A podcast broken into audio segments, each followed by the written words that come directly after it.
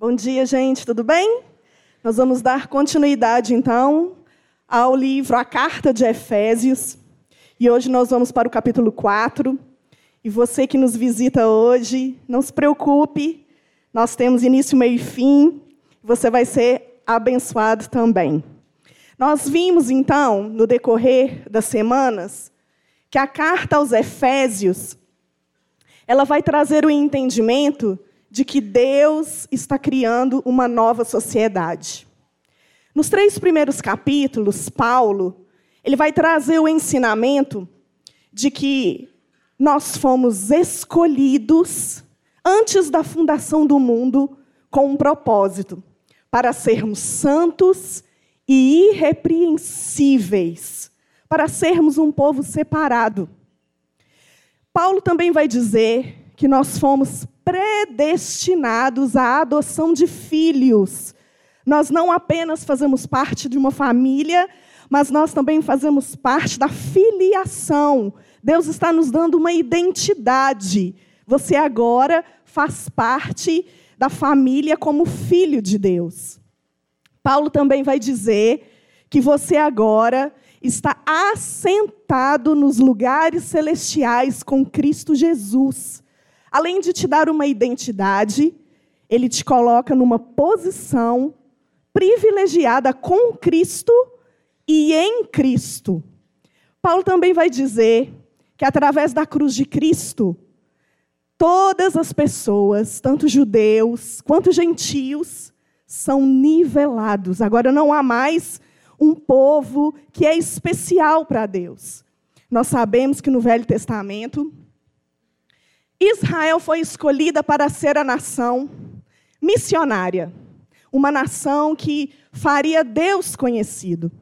Mas Israel falhou muitas vezes nessa missão.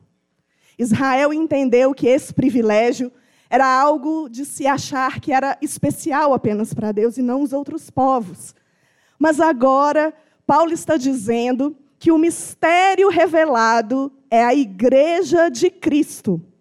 E agora, essa igreja de Cristo, que é, somos eu e você, é que agora somos um povo separado com a função de fazer esse Deus conhecido.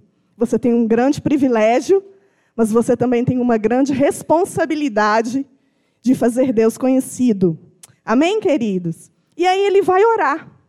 Paulo ora, nós vimos na semana passada, que ele ora pedindo a Deus que ele venha nos fortalecer com o seu poder mediante o Espírito, para que a igreja seja fortalecida e que a igreja também venha conhecer o amor de Deus em toda a plenitude e em todas as dimensões.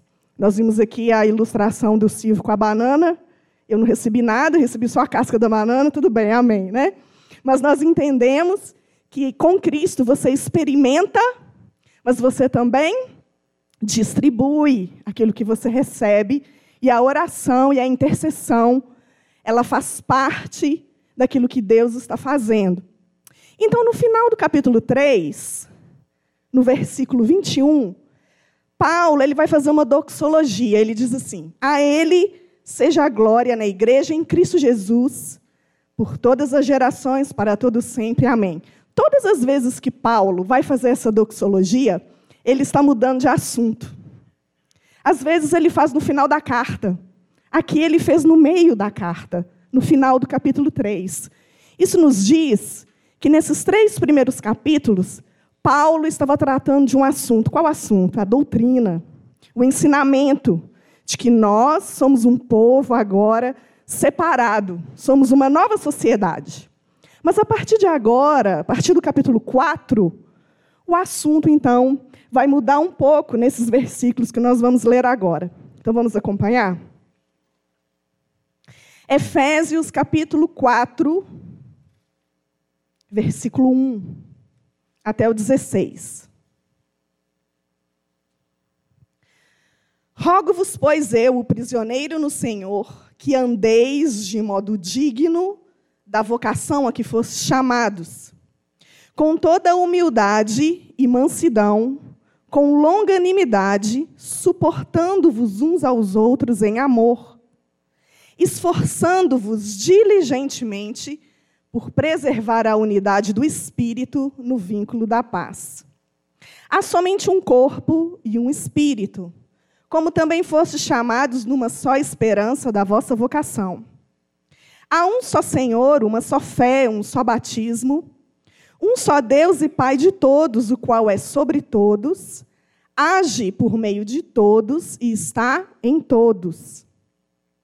E a graça foi concedida a cada um de nós segundo a proporção do dom de Cristo.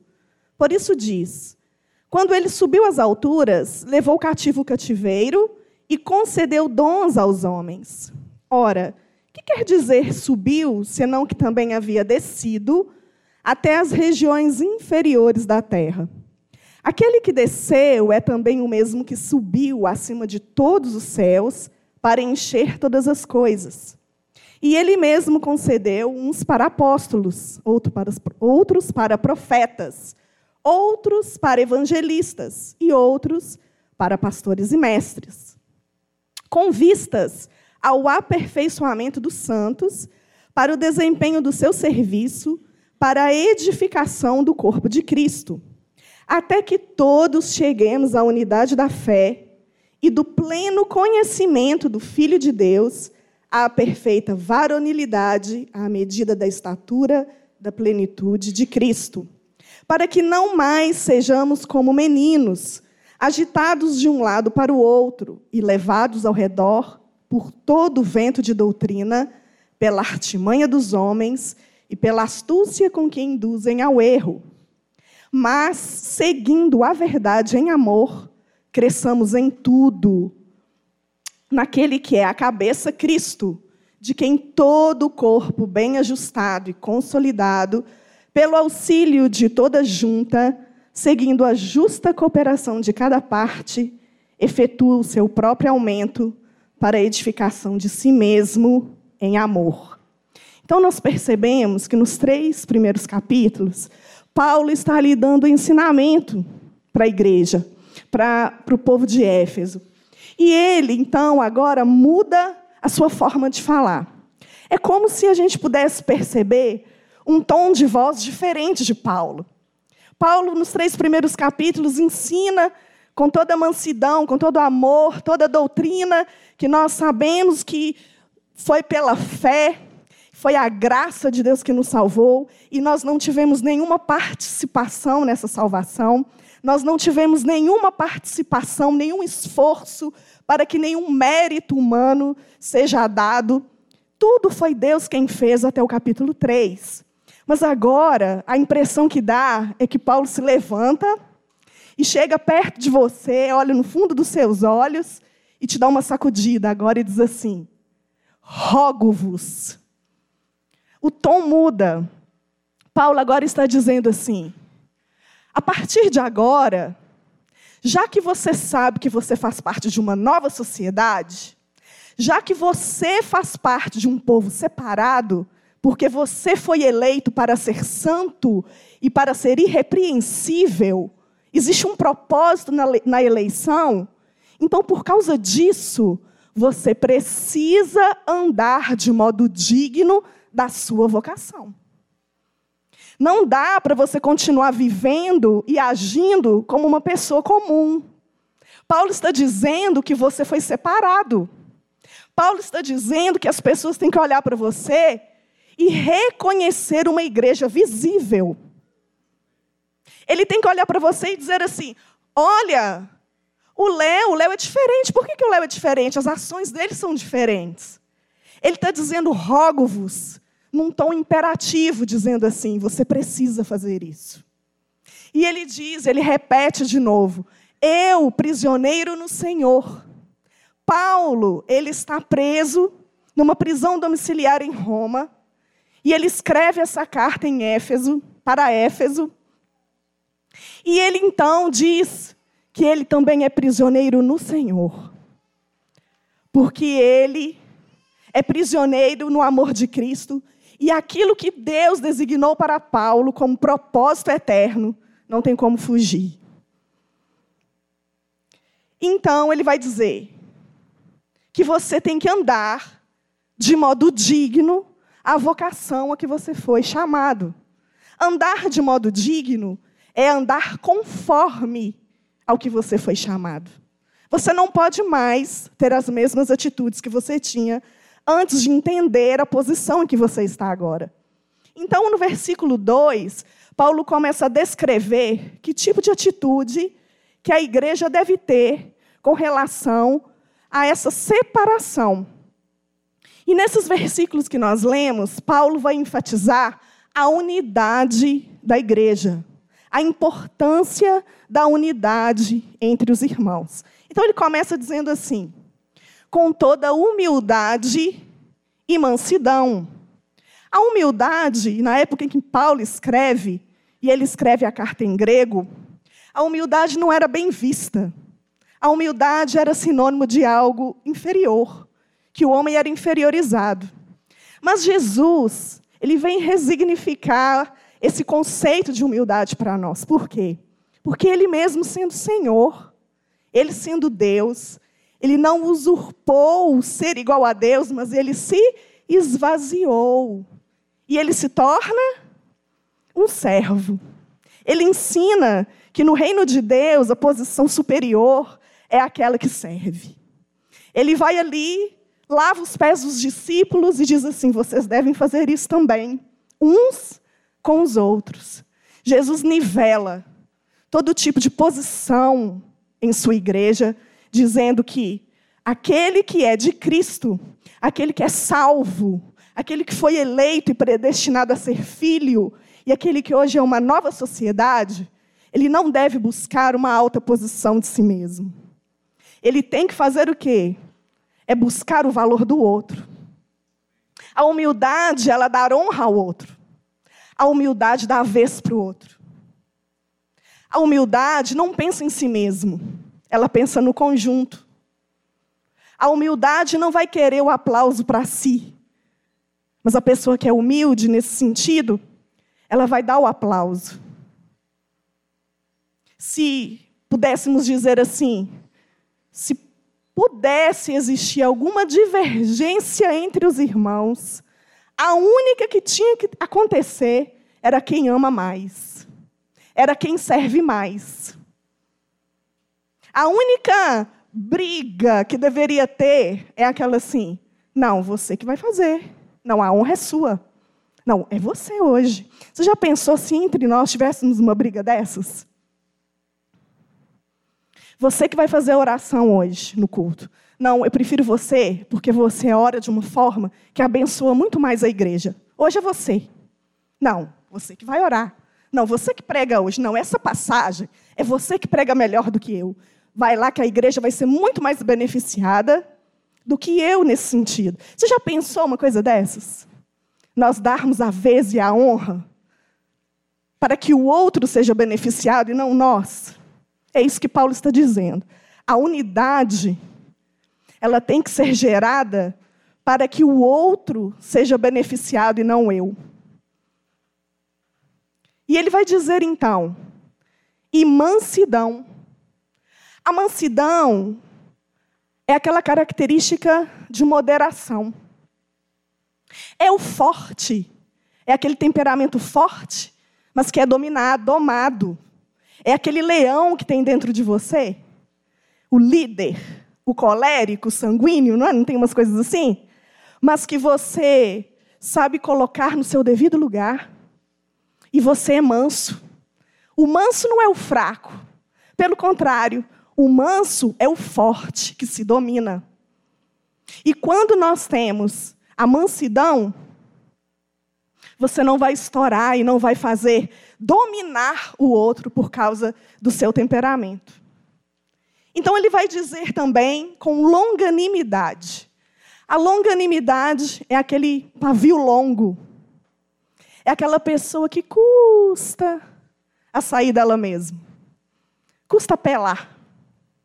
O longânimo é aquele que as pessoas o provocam, as pessoas tentam tirar ele do sério e tentam fazer com que ele tenha uma reação, mas ele não tem.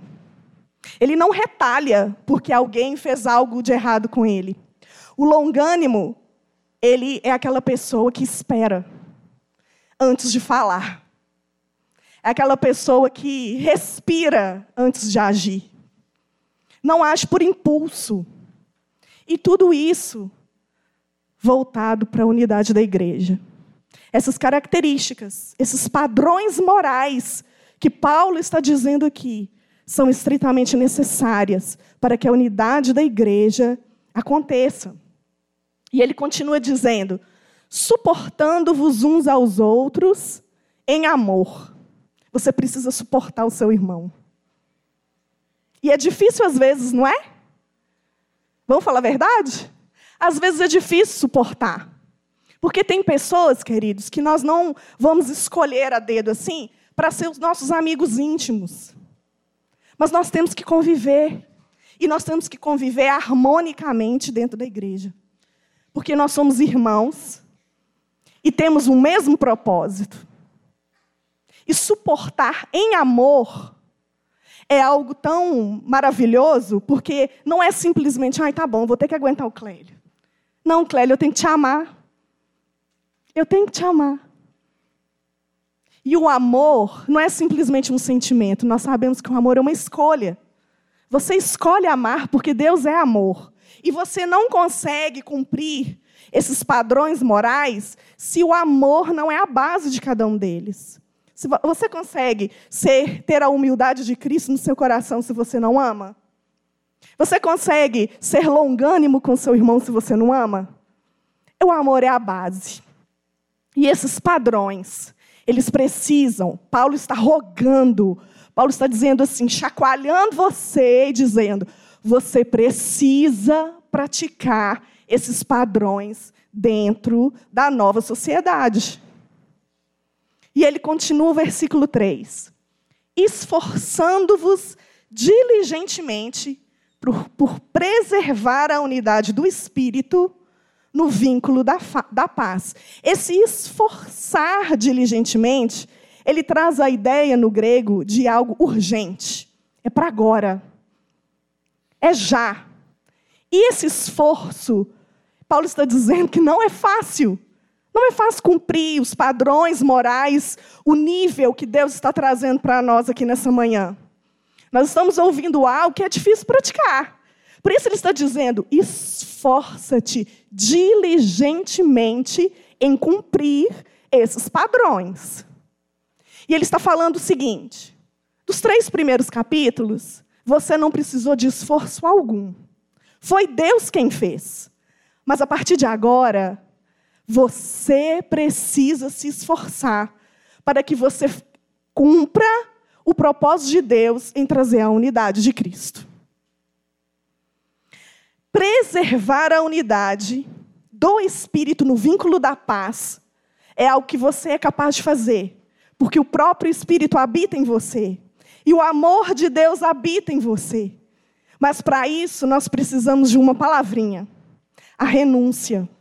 Você não consegue manter a unidade se você não dá a honra e não dar valor a quem está perto de você.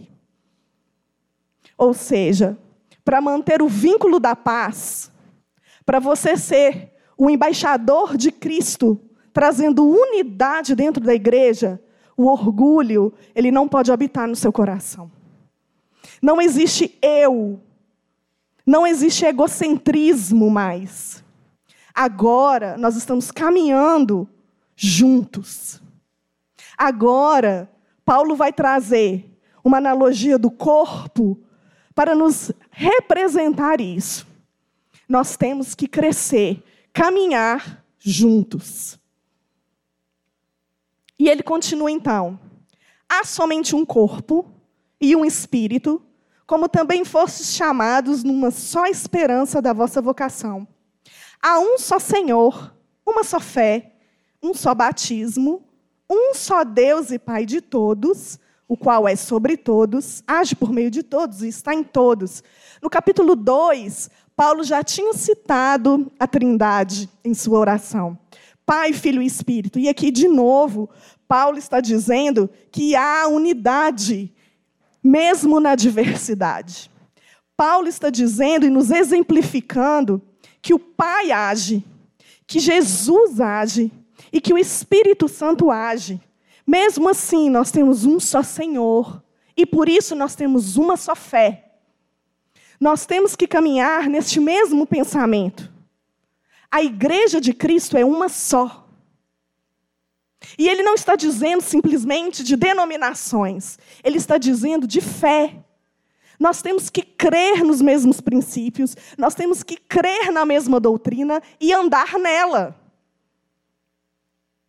Há um só batismo, há uma só esperança.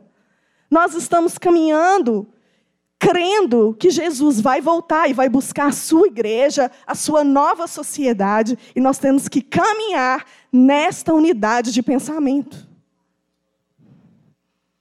E a partir de então, depois que ele exemplifica e fala que a igreja é uma só e que nós temos que andar em unidade, ele vai dizer então sobre os dons que o próprio Senhor estabeleceu à igreja. Ele vai dizer assim, versículo 7. E a graça foi concedida a cada um de nós, segundo a proporção do dom de Cristo. Ele está dizendo aqui que foi a graça de Deus que nos deu os dons. É tão interessante que Paulo diz que é Deus quem dá. Não é eu que digo assim, ah, eu quero ter o dom de evangelista. Não, de, mediante o propósito eterno de Deus, ele te elegeu ele te escolheu, te predestinou para ser essa nova sociedade e também colocou, estabeleceu o dom que você iria exercer dentro do corpo. Tem uma passagem que Paulo diz assim: por acaso pode a mão perguntar por que ela não é o pé? Porque cada membro do corpo ela é fundamental para o funcionamento do mesmo. E aí ele diz assim, versículo 8: Por isso diz: quando ele subiu às alturas, levou cativo o cativeiro e concedeu dons aos homens.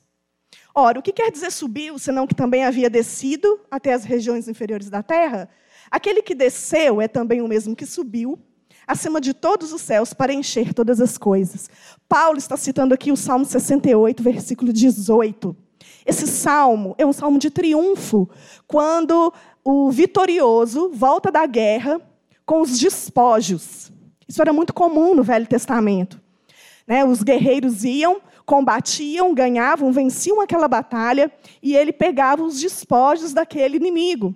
E quando ele voltava triunfante nos seus cavalos em direção ao seu povo, era uma alegria tremenda vendo os guerreiros chegarem com os despojos dos inimigos.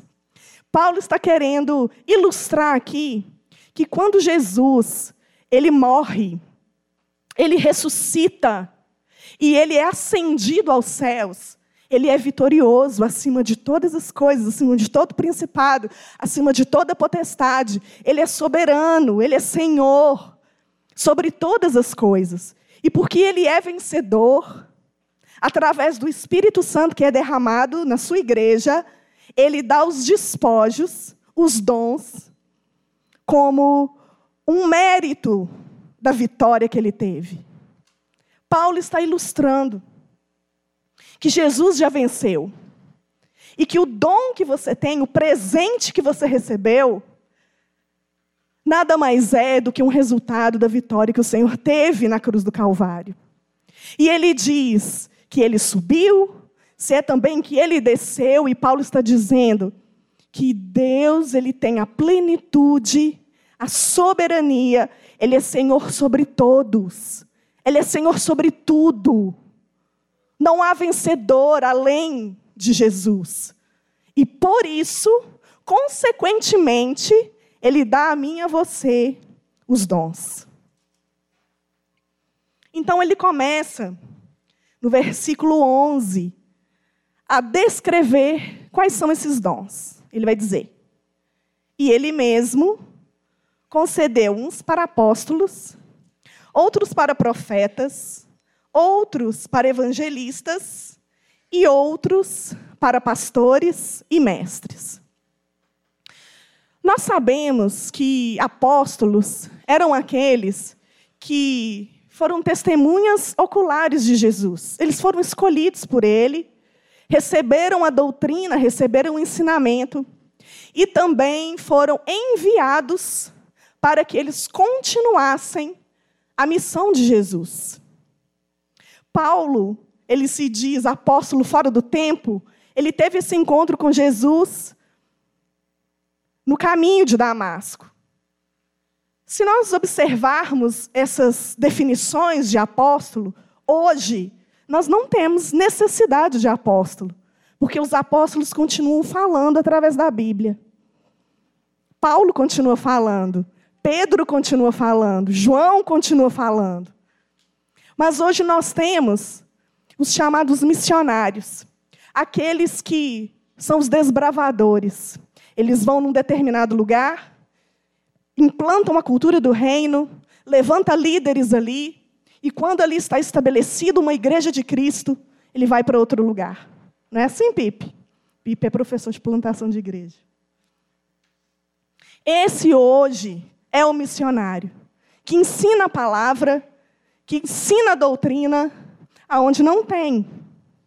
E ele fala depois: profetas, os profetas eram aqueles que recebiam uma revelação especial de Deus, porque o Espírito Santo não habitava no homem, mas vinha sobre ele. E ele então dizia: Assim diz o Senhor, e trazia então o recado de Deus para o povo. Então hoje nós não temos esse tipo de profeta, porque nós temos o Espírito Santo habitando em nós, o Espírito Santo habita em você. Nós temos a palavra de Deus hoje que fala conosco. Mas nós temos aquele tipo de profeta que denuncia o pecado, e principalmente pecados morais, pecados da sociedade. Já viu esse tipo de profeta? Que prega a palavra denunciando erro, dizendo, orientando, exortando, edificando a igreja? Hoje nós temos esse tipo de profeta. É aquele que so sobe aqui no púlpito e direciona você, mostra para você o caminho errado que você está andando e você realmente recebe aquela palavra como uma palavra de Deus vinda diretamente da palavra de Deus, porque o fundamento já foi posto. Nós não precisamos de um novo fundamento. E depois ele vai dizer que existem evangelistas. É claro que todos nós recebemos o ID. Todos nós temos essa responsabilidade. Mas é certo que alguns recebem esse dom de uma forma especial. Você já reparou isso? Tem pessoas que têm uma facilidade de abordar alguém e em cinco minutos falar do evangelho. Não é assim, Jorge? Tem gente que tem uma facilidade de, com uma graça maravilhosa, chega e fala do evangelho e a pessoa ali recebe o evangelho e se converte.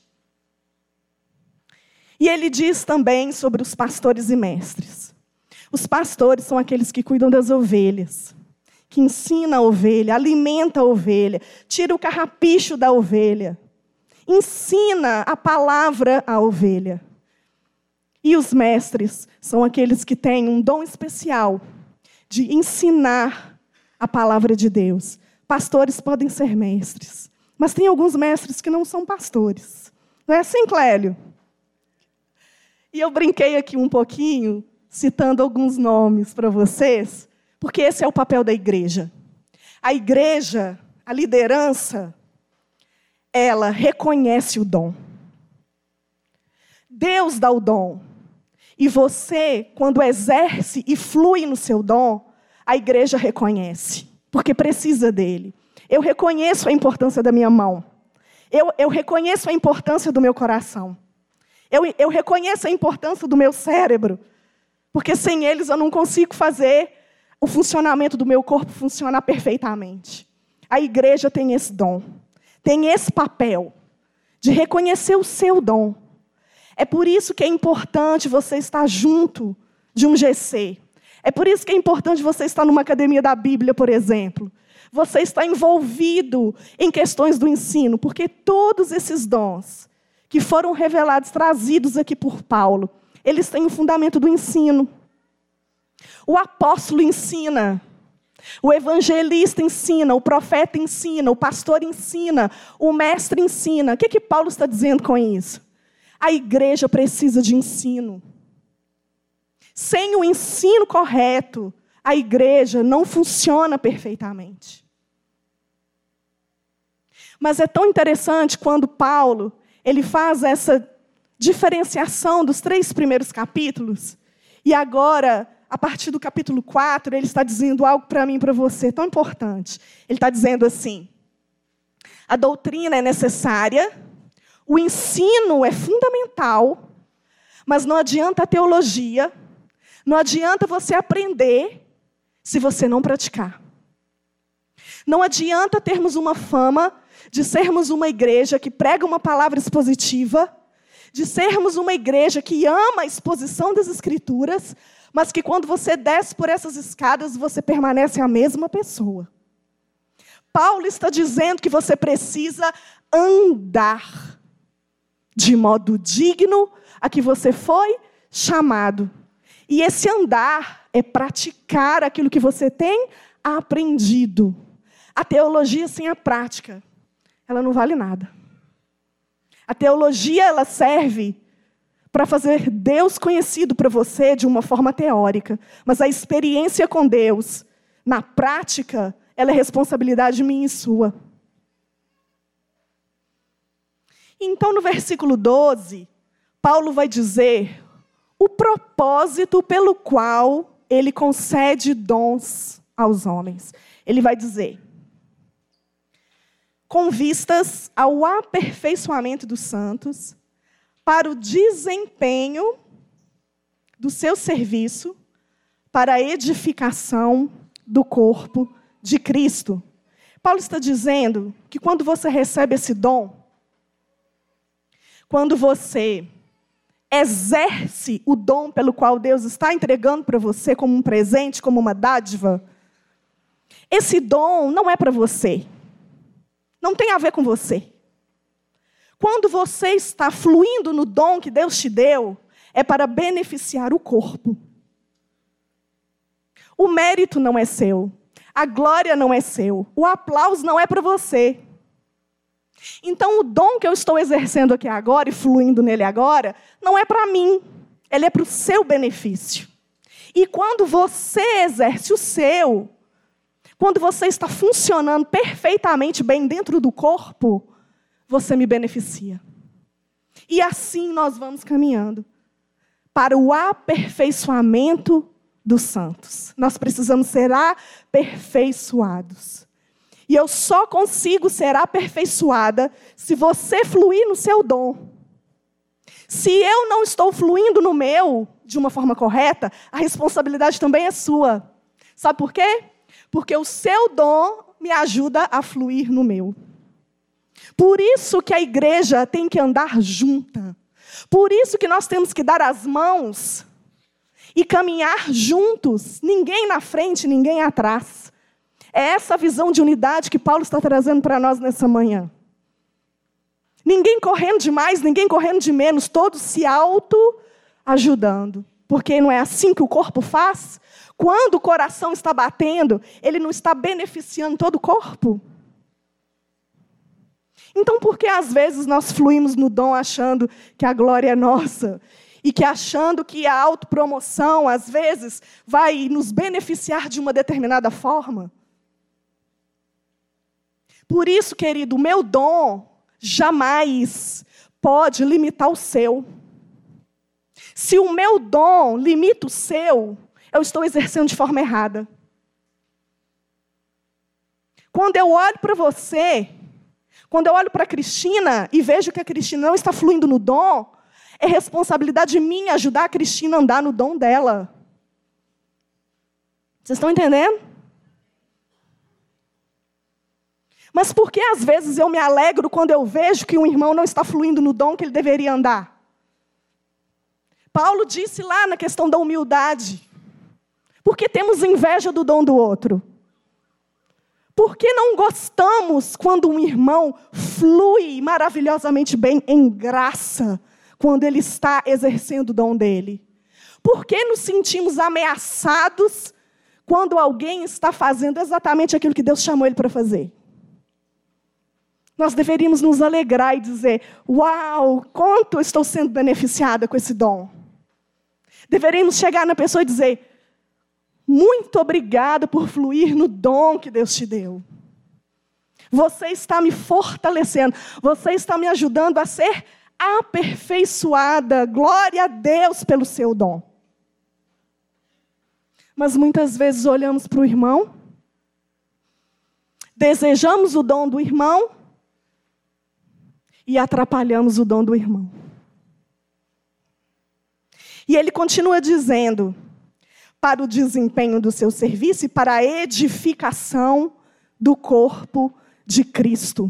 O corpo de Cristo é edificado, estabelecido, firmado, fica de pé, quando todo o corpo funciona no seu devido lugar. Quando cada um tem o entendimento do seu chamado e quando cada um se esforça diligentemente para praticar aquilo que o Senhor já determinou para você. Você sabe qual é o seu dom? E no 13 ele vai dizer assim: Até que todos cheguemos à unidade da fé e do pleno conhecimento do Filho de Deus, à perfeita varonilidade, à medida da estatura da plenitude de Cristo. Até que alguns cheguem. A sua Bíblia está escrito alguns? A sua Bíblia está escrito todos? Até que todos cheguem à unidade. O alvo é esse: que toda a igreja de Cristo, mutuamente, estejam olhando para o alvo. Qual é o alvo? Que todos estejam na mesma unidade da fé crendo nos mesmos princípios, no mesmo fundamento, dizendo as mesmas coisas, adorando o mesmo Deus, porque só há um Deus. E ele vai dizer: para o conhecimento do Filho de Deus. Isso me fala de prática e aprofundamento no conhecimento, porque eu só consigo adorar aquilo que eu conheço. E ele diz: a perfeita varonilidade, à medida da estatura de Cristo. Perfeita varonilidade me fala sobre maturidade.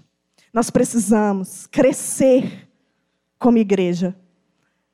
E no versículo 15 ele vai dizer, 14, para que não mais sejamos como meninos, agitados de um lado para o outro e levados ao redor por todo o vento de doutrina, pela artimanha dos homens e pela astúcia com que induzem ao erro, para que não mais sejamos como meninos.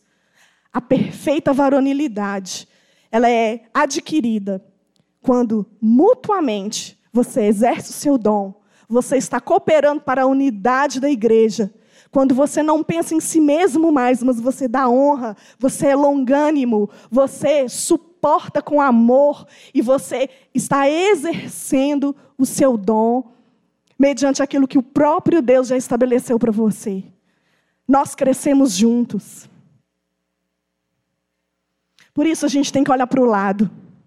Por isso, quando você chega aqui, você não pode só sentar no mesmo lugar todo dia, todo domingo, e não sentir falta do irmão que não está aí hoje.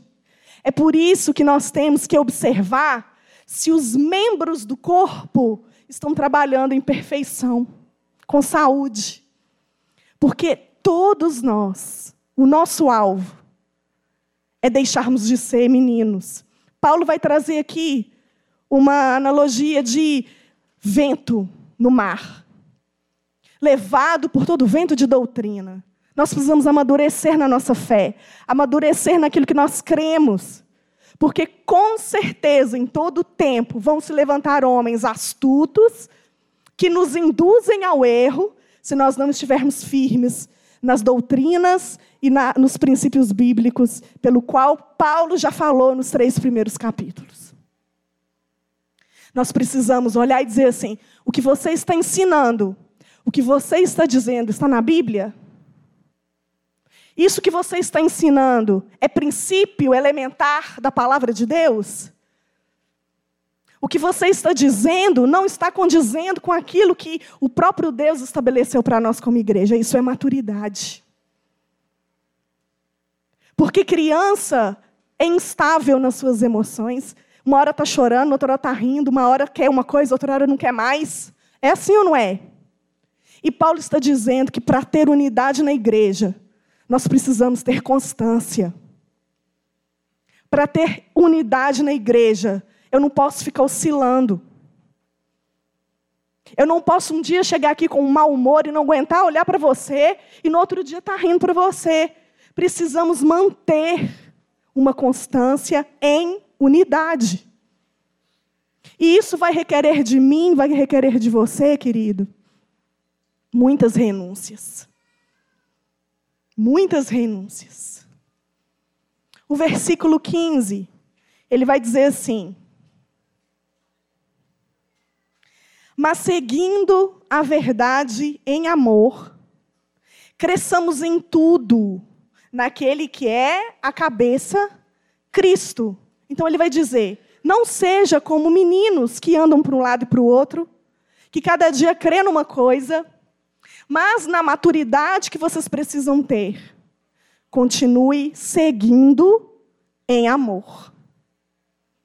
Seguindo a verdade em amor. Aonde está a verdade? É ali que você deve estar.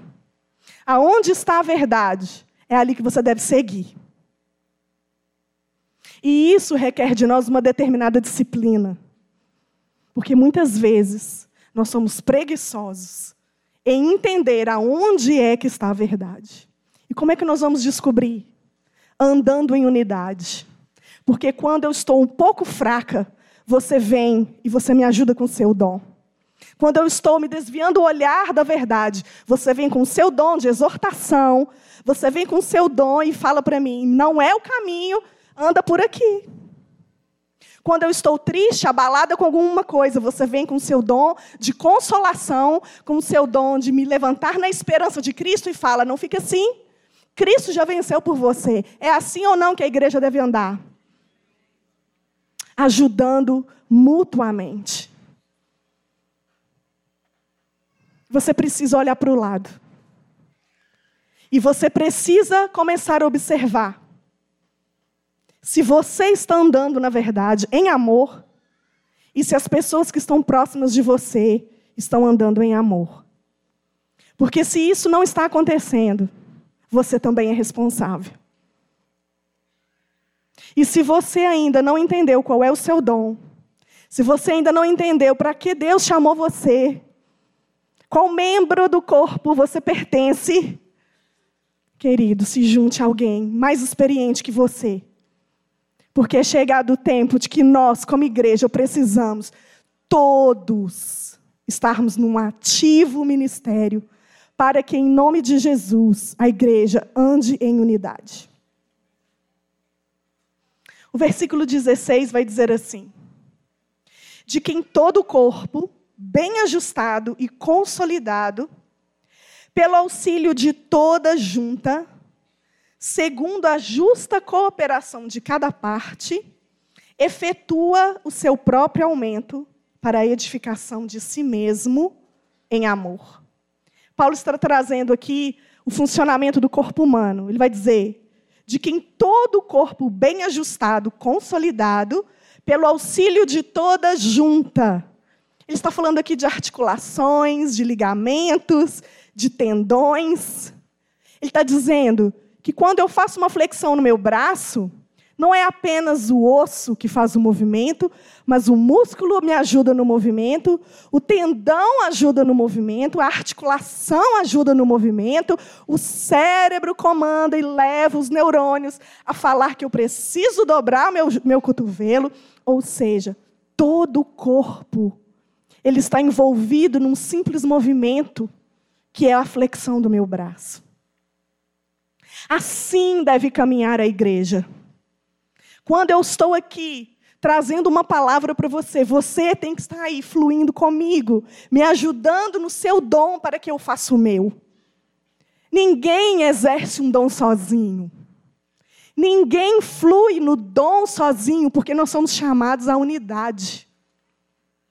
Eu não fluo no meu dom para mim mesmo, para o meu próprio crescimento em si. Mas a Bíblia está dizendo aqui que a justa cooperação de cada parte efetua o seu próprio aumento para a edificação de si mesmo em amor. Sabe o que isso quer dizer?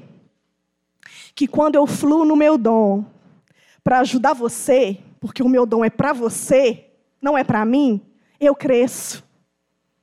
E não é fato isso? Que antes de chegar aqui eu tive que estudar, eu tive que buscar e Deus teve que falar comigo primeiro? E eu cresci também? E você cresce junto porque você está ouvindo agora? Então não apenas eu cresço ou apenas vocês crescem, mas nós crescemos em unidade.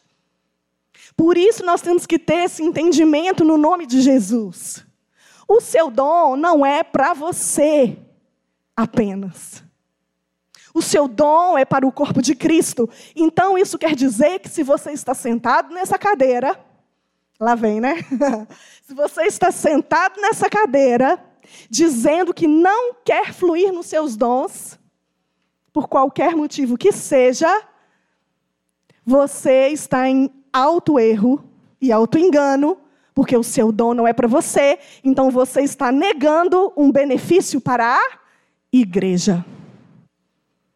Então, nós estudamos aqui um dia sobre ser a luz do mundo, e casando com isso, nós vamos repetir.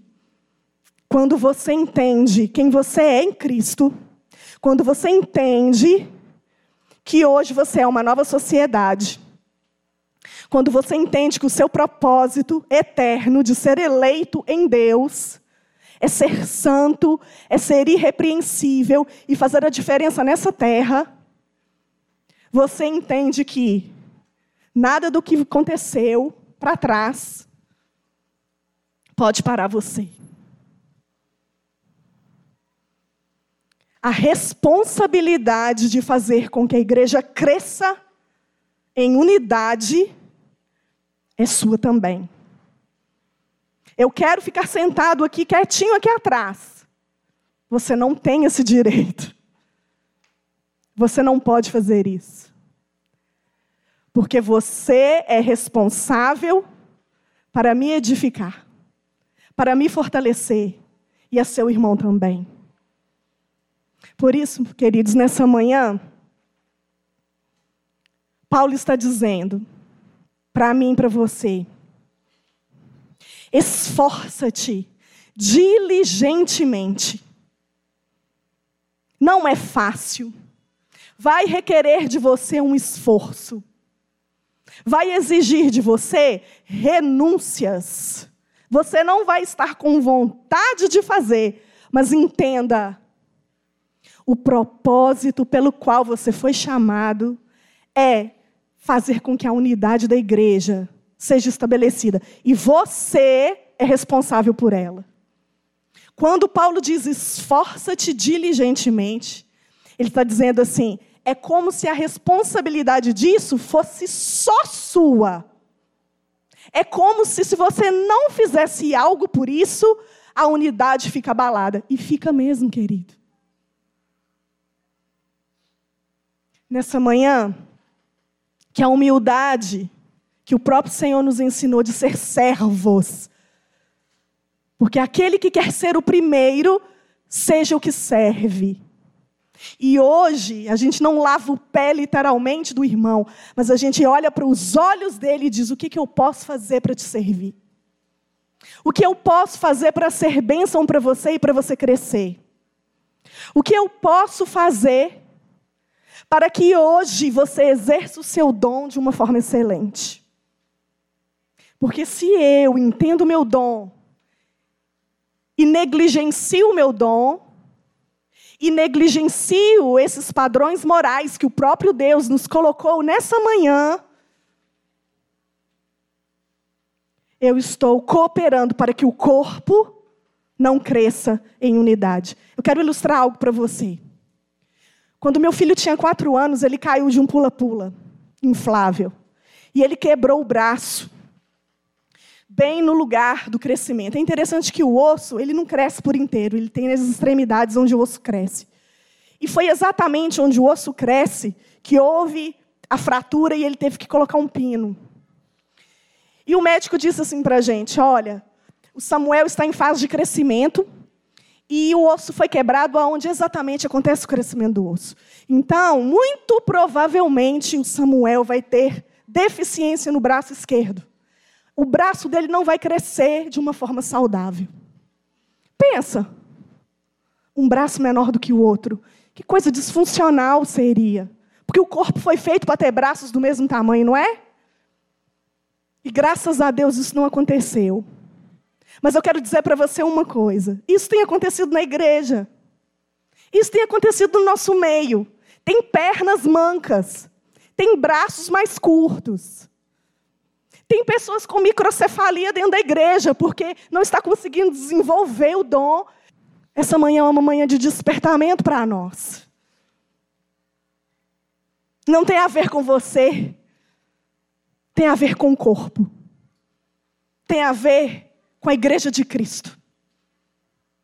Seja qual for o dom que Deus colocou em você como dádiva, como despojos, levanta do seu lugar, querido, e fala assim: Senhor, eis-me aqui, eu quero ser uma bênção para que o corpo do Senhor, que é o cabeça, flua e haja e cresça mutuamente.